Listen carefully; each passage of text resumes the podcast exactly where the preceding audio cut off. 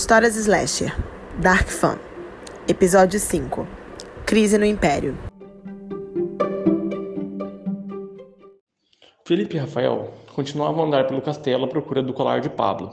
Antes estavam separados, agora haviam se juntado e estavam andando juntos. Rafael estava com um fone de ouvido.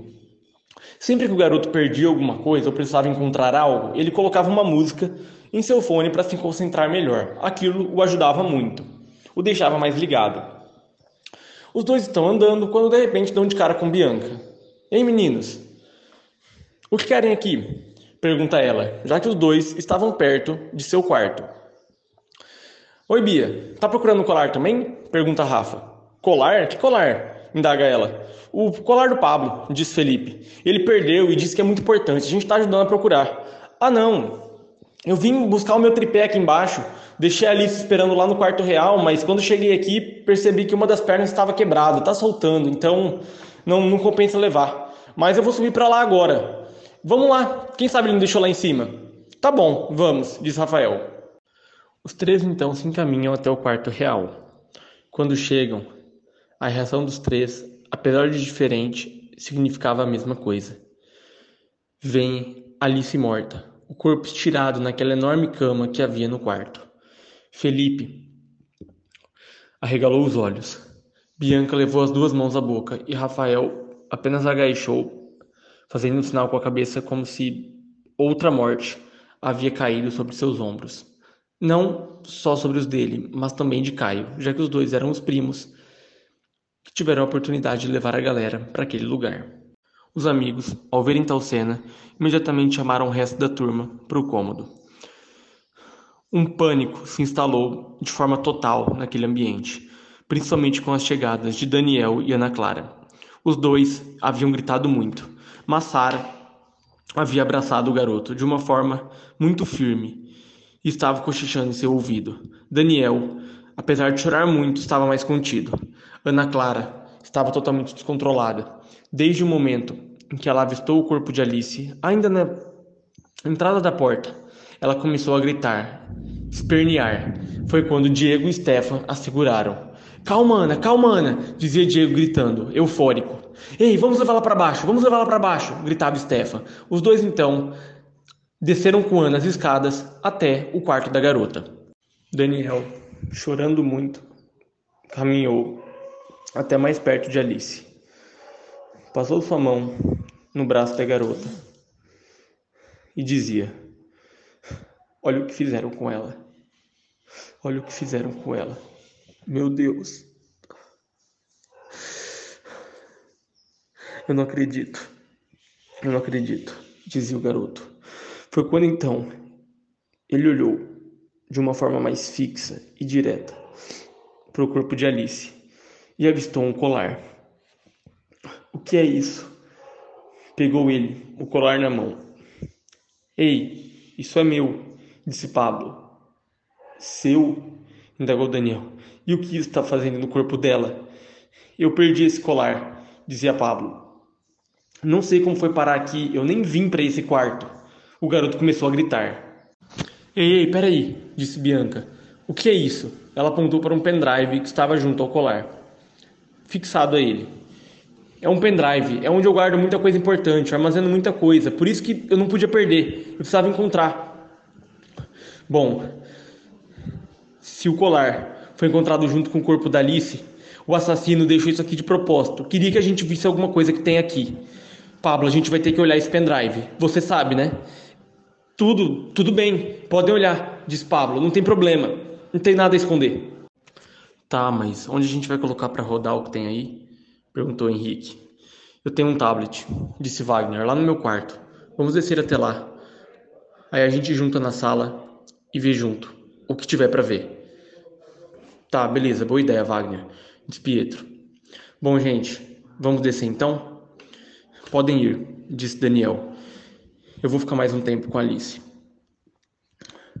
Tá bom então, mas acho melhor mais alguém ficar, né? disse Pietro. Eu fico com ele, disse Bruno Ferreira. Caio e Silco também se prontificaram a ficar. Após a saída de parte da turma do local, Caio andava de um lado para o outro. Daniel estava sentado no chão, ao lado da cama em que Alice estava deitada. Silco e Bruno Ferreira estavam encostados na parede. Caio, então pensativo, disse: Como a pessoa entrou aqui? Como conseguiu entrar? Ninguém viu nada. Isso, isso não existe. A pessoa não é um fantasma. Daniel, que estava sentado, se levantou imediatamente após aquelas palavras. A Alice não ia deixar ninguém entrar. Quer dizer, se fosse alguém desconhecido, ela teria gritado, talvez teria feito alguma coisa. Ou ela conhecia a pessoa, ou então a pessoa já estava no quarto, disse Daniel. Já estava no quarto? Como assim? interroga Silco. É quando então Daniel começa a mexer, começa a revirar todas as partes daquele cômodo. Procure alguma coisa, um buraco, não sei, qualquer coisa. Daniel então abre a porta do banheiro, daquele quarto da realeza. É quando ele percebe uma pequena rachadura atrás do espelho. Ele então diz: Me ajudem, me ajudem. Ele, Bruno Ferreira e Caio puxam o espelho. Ele estava solto. É quando então, atrás do espelho, eles viram um enorme buraco, uma passagem para ser mais exato. Que merda é essa agora? perguntava Bruno. Você, você sabia disso, né? Perguntou Daniel, totalmente enfurecido a Silco. Não, eu não sabia. Isso é novo para mim também. Conta outra, diz Daniel. Você praticamente vive aqui, é o guia daqui, não é? Não, praticamente vivo não. Eu sou auxiliado para cuidar dessa região, para cuidar do castelo. Mas nem por isso eu conheço tudo. Eu disse às meninas onde que não havia passagem secreta nenhuma aqui. Assim como eu também não sabia que tinha. Isso é totalmente novo. Novo! É novo! Diz, diz Daniel totalmente enfurecido. Se tiver achando, Daniel, que eu ando por aí matando seus amigos, é melhor pensar de novo. Os dois vão se encarando, até Caio cortar. Chega! Para! Caio então afastou os dois. É melhor, em vez de ficar brigando, de falando qualquer coisa, a gente vê onde isso vai dar, não é? O Caio tá certo, diz Bruno. Ele estava com sua arma na cintura. Vamos. Dani, é melhor você esperar lá fora, disse Bruno, caminhando pelo túnel com Caio e Silco. Eu juro, gente, eu juro. Eu não tinha conhecimento disso, dizia Silco. Mano, tá tudo muito fora do padrão, disse Caio. Isso para mim não é uma surpresa. Eu acredito em você. É, gente, mas fiquem atentos, disse Bruno. Ele estava com a arma apontada na frente dos dois. O túnel era longo e curvilíneo. Finalmente chegaram ao final depois de andar um pouco. Ei, tem algo bloqueando a passagem, disse Caio, mas não é uma porta. Me ajuda a empurrar. Foi quando então os três conseguiram derrubar o objeto que estava bloqueando a passagem. Era um guarda-roupa. Mas que merda, disse Bruno. Esse era o quarto, onde eu e o Felipe achamos a Cibele. O quê? Aqui? Perguntou Silco. É, exatamente aqui. Silco então tentou abrir a porta que existia naquele cômodo. Não abria, era uma porta de aço. Droga, tá, tá trancada. Bom, pelo menos agora a gente sabe por onde aquele desgraçado andou, disse Caio. Os três então retornaram pelo mesmo caminho. Na sala principal, Wagner já havia organizado seu tablet. Ele, Pablo, Diego, Felipe, Henrique, Bianca e Rafael estavam ansiosos para ver o que havia de tão importante naquele pendrive fixado ao colar que havia sido deixado propositalmente pelo assassino no corpo de Alice. Ei, Pablo, posso rodar? perguntou Wagner. Pode sim, mano, manda ver. Quando Wagner, então, finalmente abriu o dispositivo, uma surpresa.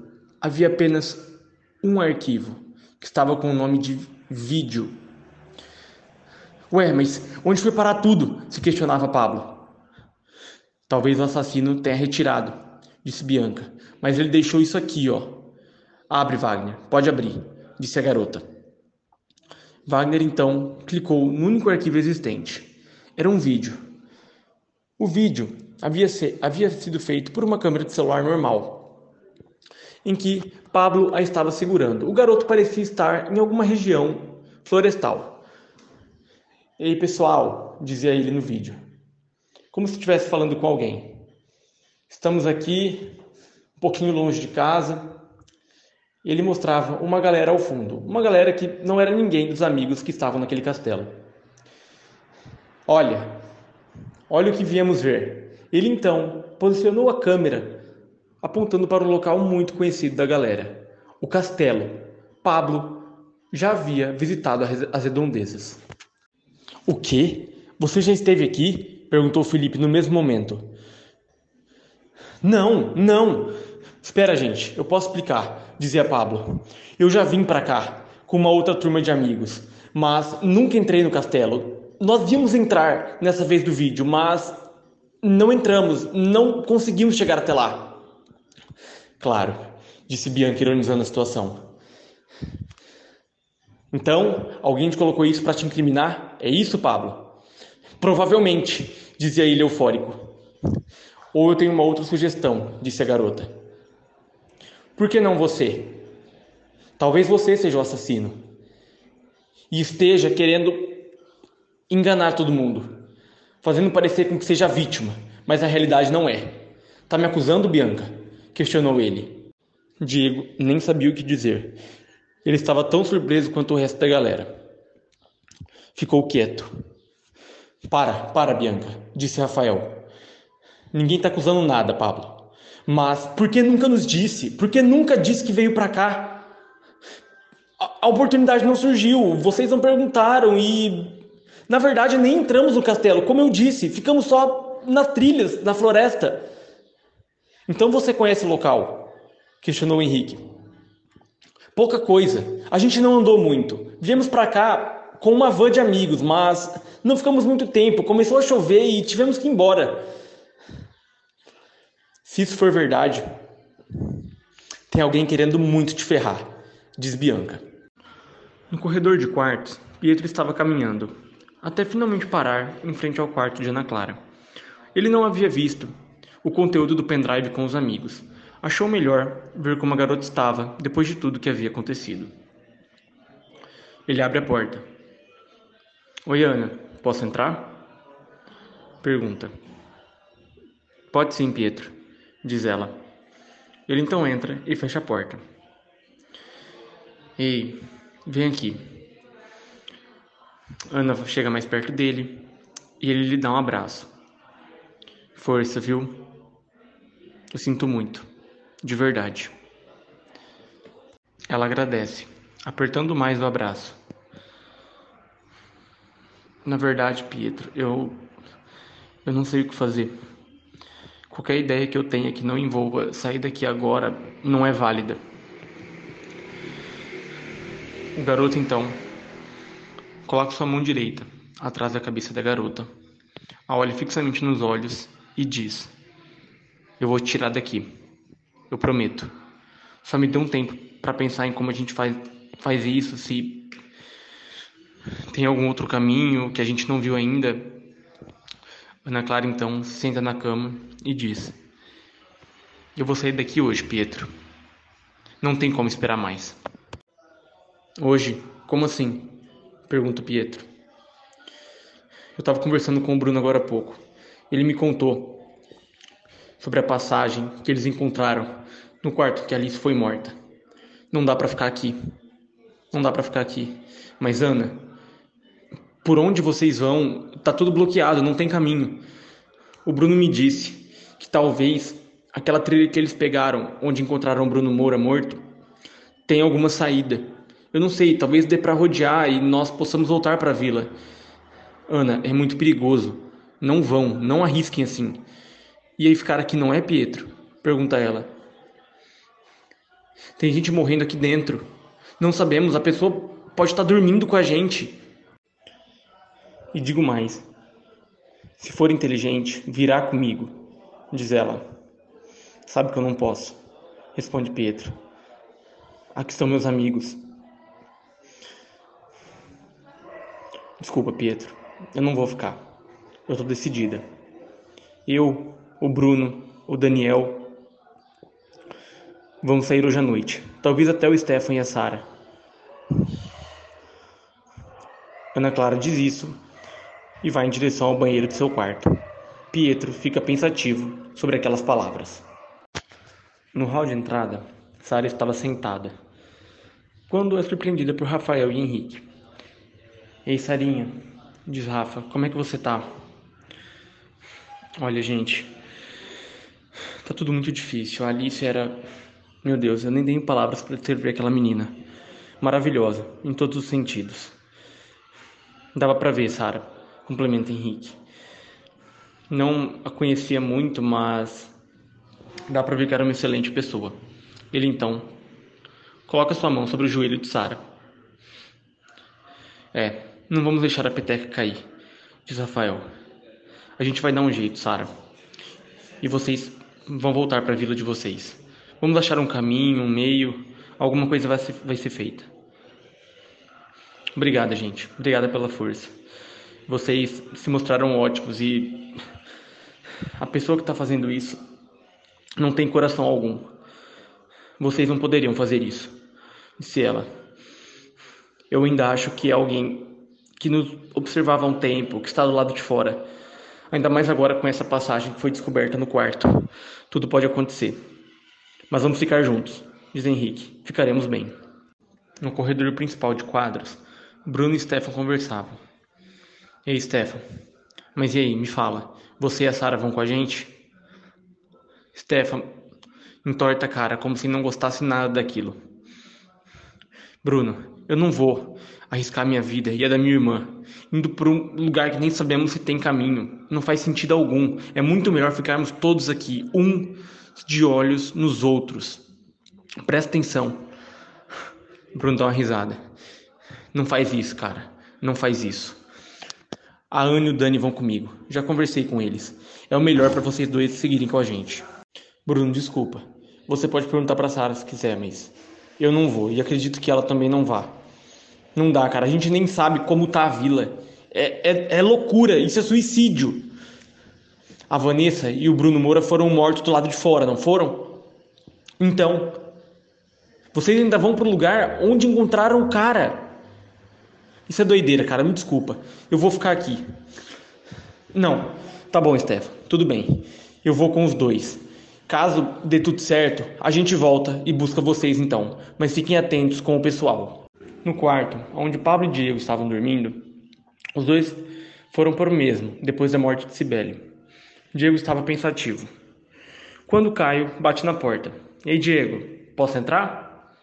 Pode sim, Caio, diz o amigo. Ei, mano, o que foi? Eu não sei. Toda aquela história do, do Pablo, do meu irmão, do vídeo. Eu não sei, cara. Eu sinceramente não sei no que acreditar, no que pensar. Ele. Ele já esteve por aqui.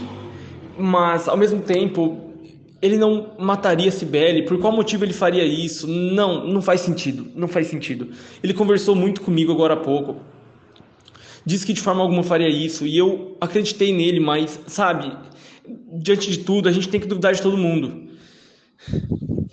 Diego, um conselho, disse Caio.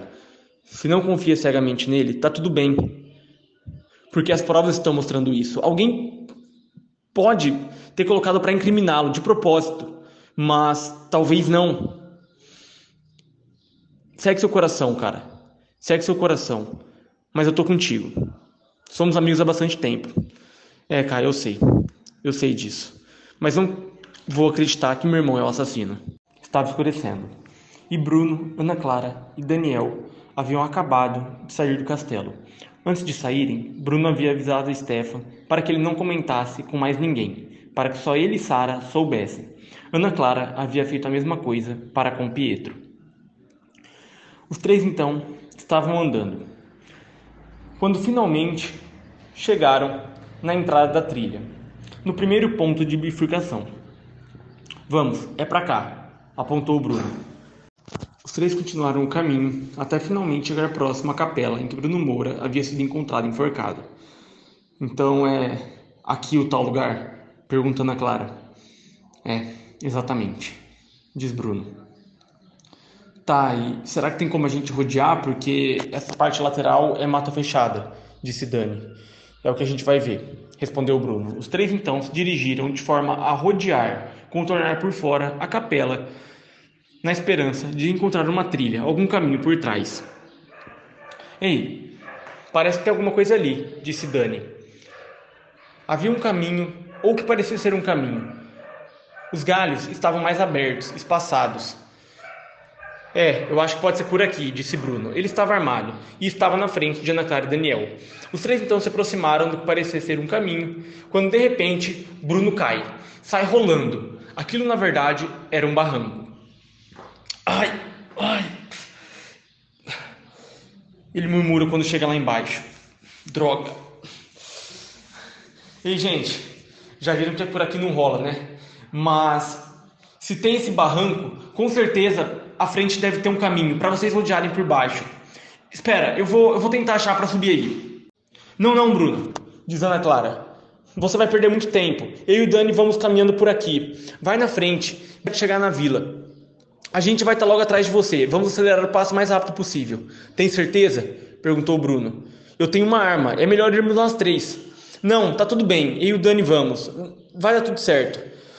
Disse Ana Clara. A gente só tem que sair daqui logo. Tá bom então. Eu vejo vocês lá, disse Bruno, que continuou seu trajeto. Na área externa, Pablo estava olhando o rio. Estava com uma xícara de café nas mãos. O garoto costumava tomar café na parte da noite. Tinha esse hábito. Estava muito vidrado, olhando para tal beleza natural, quando Wagner e Felipe se aproximaram dele. Ei, mano, disse Felipe. Tudo certo? É, mais ou menos, né? Diz Pablo. Talvez todo mundo esteja pensando que sou eu por trás disso, mas. Mas nós não. Respondeu Wagner. Estamos contigo. Com certeza, disse Felipe. Conhecemos você. Sabemos da sua índole. Eu agradeço vocês, de verdade, disse Pablo. Mas a pessoa que fez isso sabia que eu havia vindo para cá. Não é coincidência. Apagaram todos os outros vídeos, só. Enfim, tá muito nítido. Eu só não sei quem fez isso, mas. É alguém que sabe. É alguém que sabia que estaríamos aqui nessa data, nesse local, nessa região. A pessoa sabia que eu já tinha vindo para cá. Vamos descobrir quem é Paulo, disse Felipe. Nós só temos que ficar juntos, reitera Wagner. Assim sairemos vivos daqui. Na sala principal, Silco e Bianca estavam conversando. O garoto estava dizendo a ela mais detalhadamente sobre a passagem que havia encontrado no quarto da antiga realeza. E reiterava: Nossa, Bia, Ver aquela menina, a Alice, daquele jeito, eu confesso que acabou comigo. De verdade. Ela, nós conversamos pouco, mas ela tinha tantos sonhos. É uma pena. Com certeza, Silco. Com certeza. E coitada, coitadinha. No dia que eu falei da entrevista que iria fazer com eles, ela ficou toda sem jeito. E pensar que eu a deixei sozinha ali. A culpa não é sua, Bia.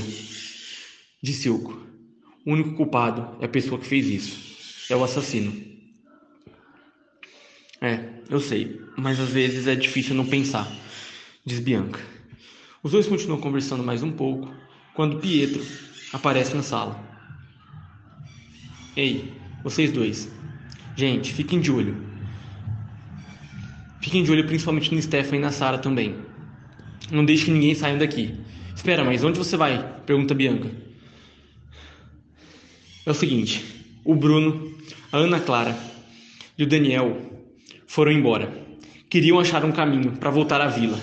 Eu não tô com um bom pressentimento. Eu vou atrás deles.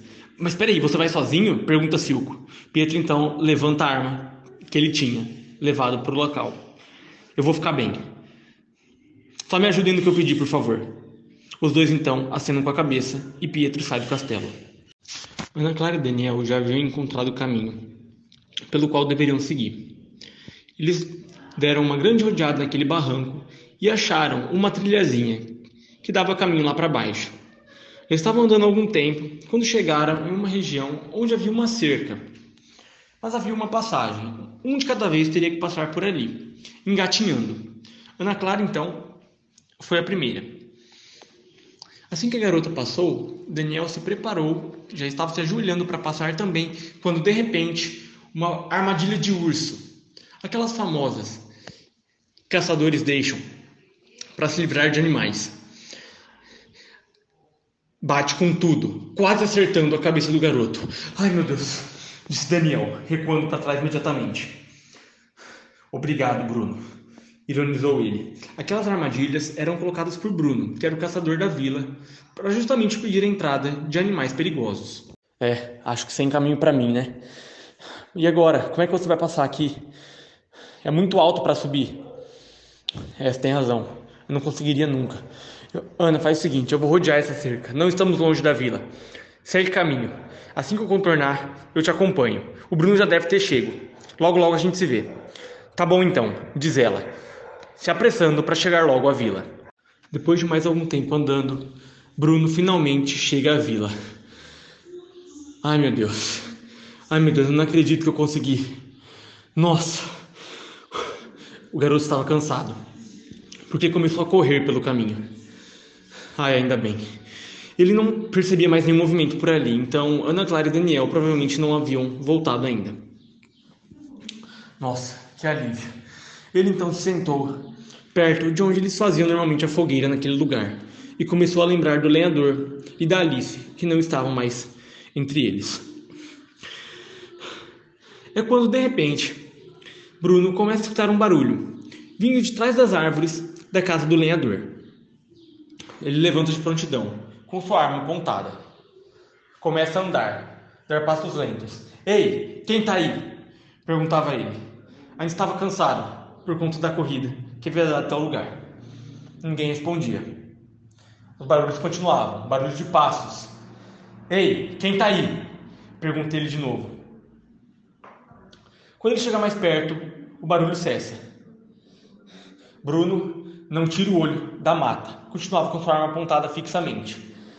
Até que de repente vê um lobo correndo próximo a ele. Ele dá dois tiros no animal, matando o bicho.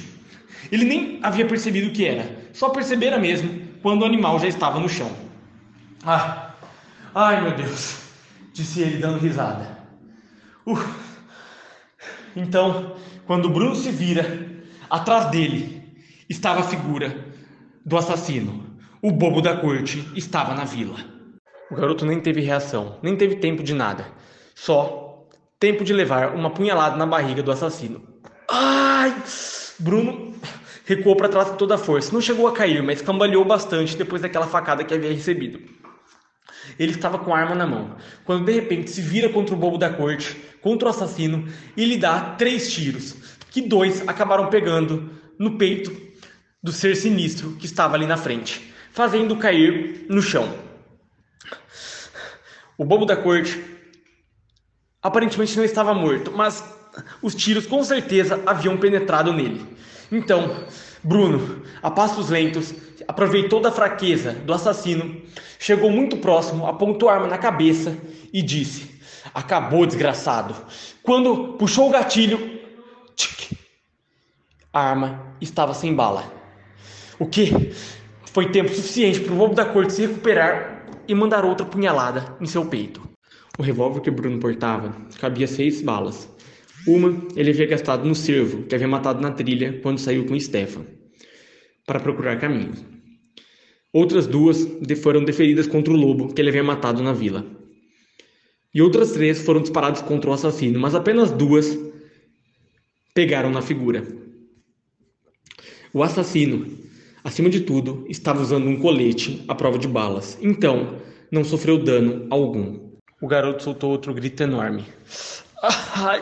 Tentou correr com todas as suas forças, mas o bobo da corte foi mais rápido. Correu atrás e lhe deferiu duas punhaladas em seguida nas costas, fazendo com que o garoto caísse no chão de vez. Ai. Havia muito sangue ali. O bobo da corte então olhou bem para Bruno quando este se virou, largou o punhal Percebendo que o garoto não ia a lugar nenhum, o bobo da corte caminhou atrás de uma das casas que havia naquela vila e voltou com um galão de gasolina nas mãos. Na outra, ele portava um isqueiro. Não! O que vai fazer? Não! Não! O bobo da corte se aproximou da fogueira, da região da fogueira, e tacou gasolina ali. E a partir dela, foi fazendo uma linha, jogando gasolina até chegar em Bruno. Quando chegou no garoto, tacou gasolina por todo ele. Ai! A gasolina fazia os ferimentos que ele já havia tido arder muito mais. E isso não era o pior. O bobo da corte, então, chegou próximo à fogueira novamente, largou o galão e pegou o isqueiro. Tentou duas vezes acendê-lo e nada. Na terceira, o isqueiro acendeu. Não! gritou Bruno. O bobo da corte, sem piedade alguma, com uma tremenda frieza, jogou o isqueiro na fogueira, fazendo pegar fogo instantaneamente em contato com a gasolina. E o fogo se alastrou pela trilha até chegar em Bruno, fazendo com que o corpo inteiro do garoto fosse carbonizado. Assim que Ana Clara chegou à vila, ela observa a enorme fogueira no meio do local. Dani, Bruno, cadê vocês? Eu cheguei, tô aqui! gritava ela. Ela foi se aproximando, mas percebeu que além da fogueira havia uma outra coisa. Pouca coisa distante só, também pegando fogo. Ela vai chegando perto. Dani, Bruno, cadê vocês? Ela não ouvia nada. Não conseguia identificar exatamente o que era que estava pegando fogo ali, mas reparou que havia uma arma no chão. Quando Ana Clara rolou os olhos de novo para aquela coisa pegando fogo, conseguiu visualizar o formato de um corpo. E do lado, e do lado havia um círculo com um enorme X laranja no chão. Ela regalou os olhos e começou a respirar de forma mais ofegante. Foi quando então, de trás da casa do lenhador, em direção ao pátio do lugar, caminhava uma figura sinistra. O assassino, ou melhor, o bobo da corte, parou e olhou fixamente para Ana Clara. Soltou aquela risada famosa, aquela risada sombria, metálica, enquanto levantava para a garota seu punhal. Ana Clara soltou um grito e começou a correr de volta pelo caminho em que havia vindo. Ana! Ela escuta. Meu Deus, Dani! A garota para por alguns instantes. Ana, cadê você? Pietro? O que ele está fazendo aqui? Pensou. Não sabia se gritava ou não, com medo da tal figura. Ela então pensou e começou a correr na direção contrária. Meninos, cadê vocês? Eu tô aqui! É quando então, em determinado momento, encontra os dois. Ana, Ana, tá tudo bem? Pergunta Dani. Eu tô bem, mas ela não conseguia falar direito. Cadê o Bruno? Perguntava Pietro. O Bruno tá morto. E o assassino? O assassino tá na vila. Vocês foram lá? Não! O Pietro me encontrou, disse Dani. Assim que escutamos sua voz, já contornamos, nem passamos por lá. O Bruno tá morto. Ele foi queimado, dizia Ana, sem conseguir falar direito. Meu Deus, que merda, disse Pietro. Ele tá ali, ele tá ali, gente. Então vamos embora, rápido, disse Dani. Os três voltaram correndo pela trilha que Ana Clara estava seguindo, em direção ao castelo. Precisavam chegar lá rápido. Enquanto a turma conversava, Rafael havia colocado em uma caixinha de som a música Riders on the Storm para tocar de fundo. Ei, gente, disse Caio. Esse aqui é por minha conta. Ele colocou uma garrafa de uísque na mesa. Gold Stag. O melhor, marca registrada. Tomem e aproveitem. Acho que tá na hora finalmente de abrir essa garrafa. Ah, eu vou pegar uma dose, disse Pablo. Só uma também, porque eu vou começar a ficar de vigia, então não posso tomar mais que isso. Ele mesmo colocou uma dose e virou. Mas Ana, disse Bianca que estava encostado na parede. Como era mesmo o assassino? Como era o traje dele que você disse? Bom, eu não me lembro de muita coisa, disse Ana Clara, mas acho que era uma roupa preta e vermelha, luvas, luvas pretas. Usava um tipo de bota, um coturno talvez. Não consegui ver direito. E ele tinha um punhal ou uma lança. Eu sei que era pavoroso. E aquela risada, então, meu Deus do céu. Nossa, eu, eu não gosto nem de lembrar, disse Ana Clara. Bom, que bom que vocês estão bem disse Diego. É, pessoal, que bom mesmo, completou Sara. Mas eu acho que eu vou deitar. A gente conversa mais pela manhã. De qualquer forma, Ana, não faça mais isso. Dani, mesma coisa. Tá bom? Fica tranquila, Sara. Eu não boto mais o pé para fora daqui, disse Daniel. Que bom que pelo visto entenderam, disse Henrique se levantando da mesa. Lá fora somos alvos fáceis. Não, tem, não temos o que fazer. A melhor coisa é ficarmos aqui dentro, um de olho no outro, todos juntos. É isso, eu concordo plenamente com o Henrique, disse Silco também se levantando da mesa. É a melhor opção para nós. Olha o que aconteceu com o Bruno. Mas, gente, eu também preciso deitar, disse ele. Amanhã a gente se fala. Pablo, essa primeira parte da noite é sua, né? É sim, disse Pablo, levantando o copinho que havia tomado uísque, como se estivesse comemorando isso. A ironia da situação. Bom, então é isso, galera. Boa noite. O pessoal se despede e todos se dissipam. Pietro, que estava passando pelo hall de entrada, é parado por Ana Clara. Ei, Pietro. Oi, Ana. Eu nem tive tempo, mas muito obrigada. Muito obrigada mesmo por ter ido atrás da gente, mesmo sem eu saber o porquê exatamente. Peraí, mas como você sabia que aquele caminho daria na vila? Bom, eu perguntei para o Henrique, como ele e o Bruno haviam ido para a trilha, né, aquela vez, eu perguntei para ele como chegava naquele ponto e depois eu meio que me virei. Bom, muito obrigada. Mas sabe, sabe que não precisava ter feito isso, né? Bom, Talvez Ana tenha feito isso porque eu não seja o inimigo, afinal. Ele dá uma risadinha. Ana também ri. Ei, quer dormir comigo hoje? Ela pergunta. Claro, eu vou sim, Pietro diz. Pode subindo, já já eu subo. Tá bom, diz ela. Pelo que parecia, todos já estavam estabelecidos em seus cômodos, menos Wagner e Pablo, Pablo ficaria com a primeira parte da ronda. Ei, Wagner, pode dormir, mano. Eu assumo daqui. Fica tranquilo. Bom, Pablo, beleza então, diz ele, mas me chama. Quando der a hora, você me chama, porque seria o Stefan que ficaria hoje, mas eu falei com ele que ele podia descansar sem problemas. Eu tô meio que bastante acordado, então eu troco, não tem problema algum. Aí amanhã ele começa, tá bom? Beleza, Wagner. Boa noite. Boa noite, Pablo. Os dois cumprimentam com um toque de mão. E Wagner entra e Pablo sobe para o forte. Passado mais algum tempo, Pablo começava a dar umas pescadas. Estava cansado, mas sabia que não poderia se entregar. Ele precisava ficar vigiando naquele momento. Quando então, em meio a uma pescada e outra, Pablo escuta a mesma música, Riders on the Storm, tocando na caixinha de som que Rafael havia colocado anteriormente. Ai, mas essa agora, resmunga Pablo. Ele pula do forte e vai em direção ao som.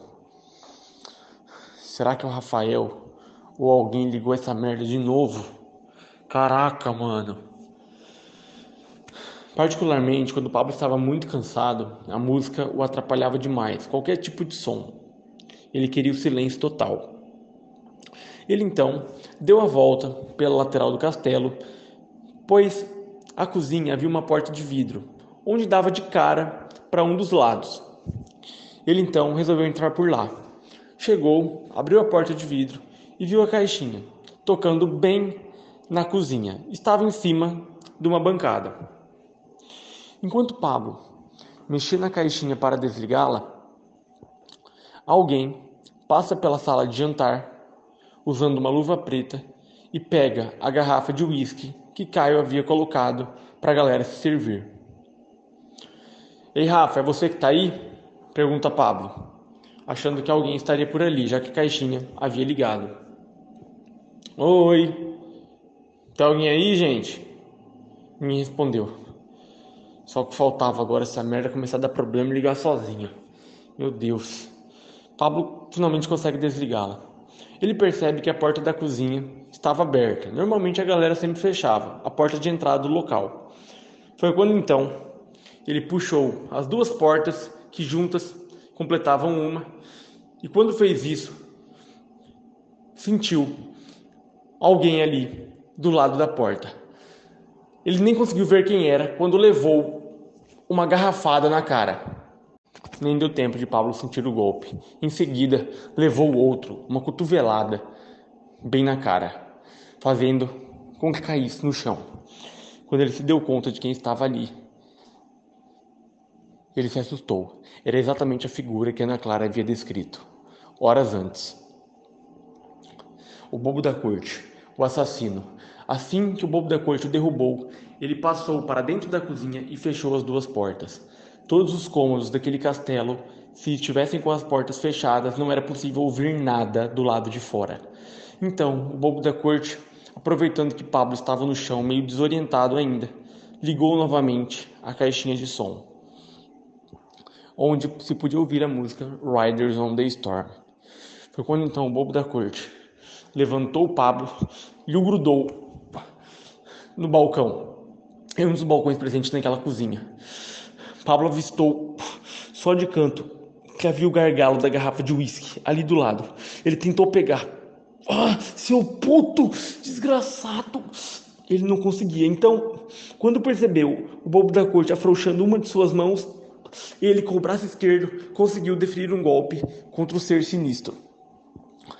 Ele tentou correr para fora da cozinha pela porta de vidro, mas o bobo da corte colocou o pé no chão e lhe passou uma rasteira, fazendo com que o garoto caísse novamente. Então, o bobo da corte pegou uma faca que estava ali e deu uma punhalada no ombro de Pablo. Ai!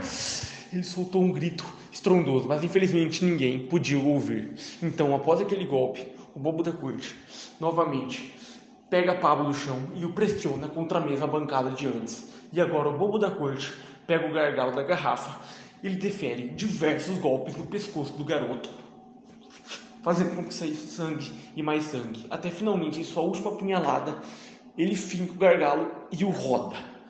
Pablo estava completamente imobilizado, estava sem vida.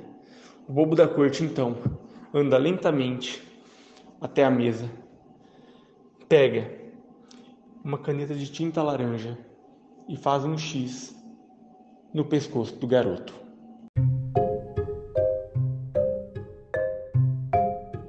Gente, que episódio, hein? Até eu tô curiosa para descobrir quem é esse bobo da corte. Para você saber quem é e curtir mais com a gente aqui, continue acompanhando o Viva o Mórbido e espalhando esse podcast maravilhoso para os fãs de terror, assim como você. O Viva o Mórbido agradece e até o próximo episódio. Tchau, tchau.